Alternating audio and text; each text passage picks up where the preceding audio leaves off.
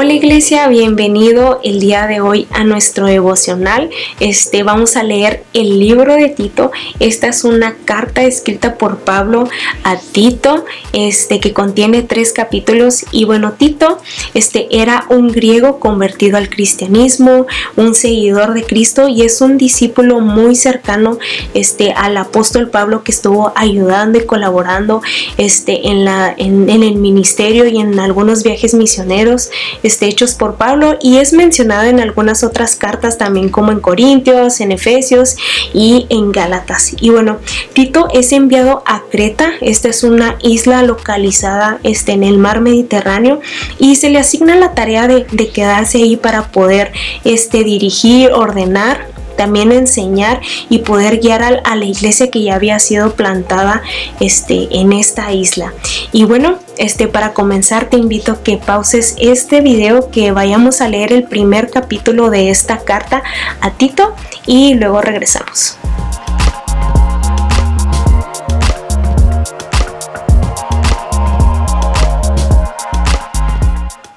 Y bueno, ya regresamos y vemos en, en, los versículos del 1 al 4, este comienza con estos saludos que ya eran muy de costumbre en las cartas de, de Pablo, pero em, sabía que no solamente yo creo serían leídos por Tito, sino también para la iglesia y muy seguramente creo que también para, para el día de hoy, en nuestros días que nos encontramos leyendo estos saludos por parte de Pablo y sé que también bendicen nuestra vida y nos hablan y y bueno, Pablo escribe recordando, este, recordándole a Tito y también a nosotros quién es Dios y que su verdad nos da esta confianza de la vida eterna, este, en la que esperamos cada uno de nosotros. Y aunque ahora vivimos la vida de Dios, este, sabemos que será completada después, que viene aún lo mejor y que tenemos esta esperanza firme que ha sido cimentada en Jesús y que nosotros creemos, ¿no? Que lo mejor está por venir y sobre todo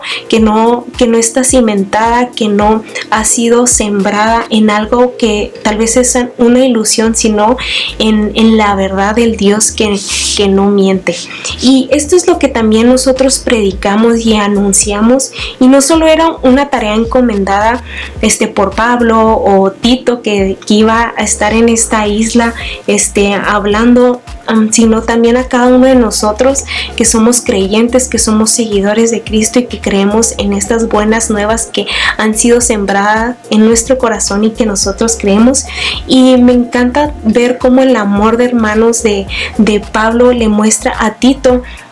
este, en estos primeros versículos ah, diciéndole ah, que ora por él para que Dios le muestre su favor y gracia para cumplir esta tarea que, que está por comenzar en esta isla de Creta.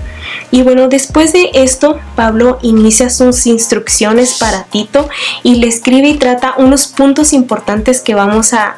ver, pero en este primer capítulo nada más. Y se encuentran a partir del versículo 5 al 16 y nos habla acerca del carácter y de la responsabilidad de los líderes en la iglesia. a partir en el versículo 5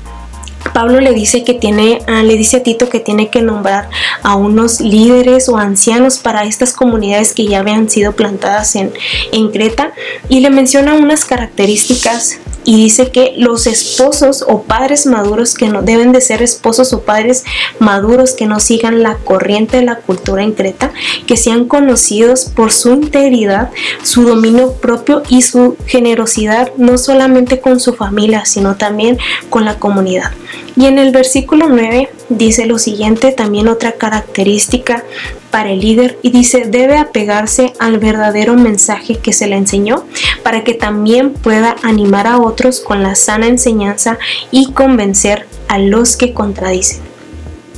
Me gusta este principio y esta responsabilidad como líderes que al retener la palabra de Dios a esta verdad que se nos ha enseñado, podamos tener este enfoque claro para poder compartirlo este con confianza y sobre todo también con mucha autoridad y que no va mezclada con ideologías o con alguna cultura este o lo que el mundo cree que es correcto, sino que podamos también nosotros enseñar estas buenas nuevas de Jesús y poder exhortar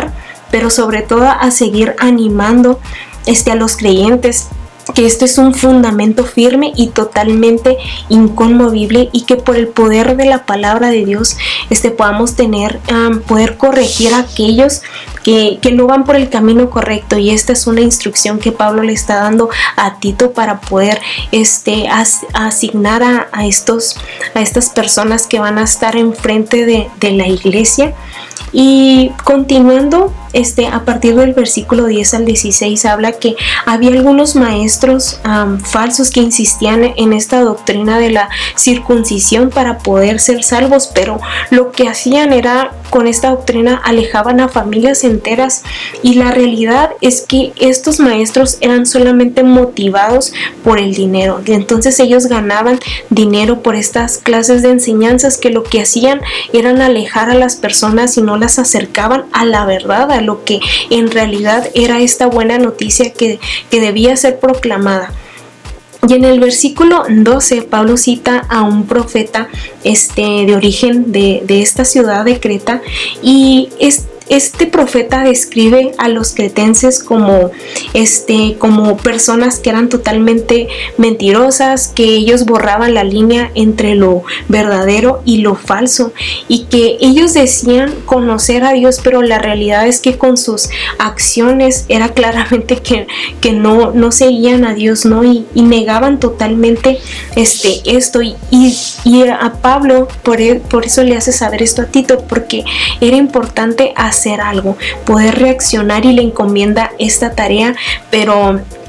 vemos como al principio de este, de este capítulo que le recuerda, ¿no? El propósito de poder anunciar esta esperanza en Jesús para que Tito pudiera cumplir esta tarea que se le había asignado este, para, para la iglesia y para poder proclamar esta verdad. Y bueno, esto es lo que vemos en el primer capítulo a Tito. Y pues bueno, iglesia, muchas gracias y nos vemos el día de mañana.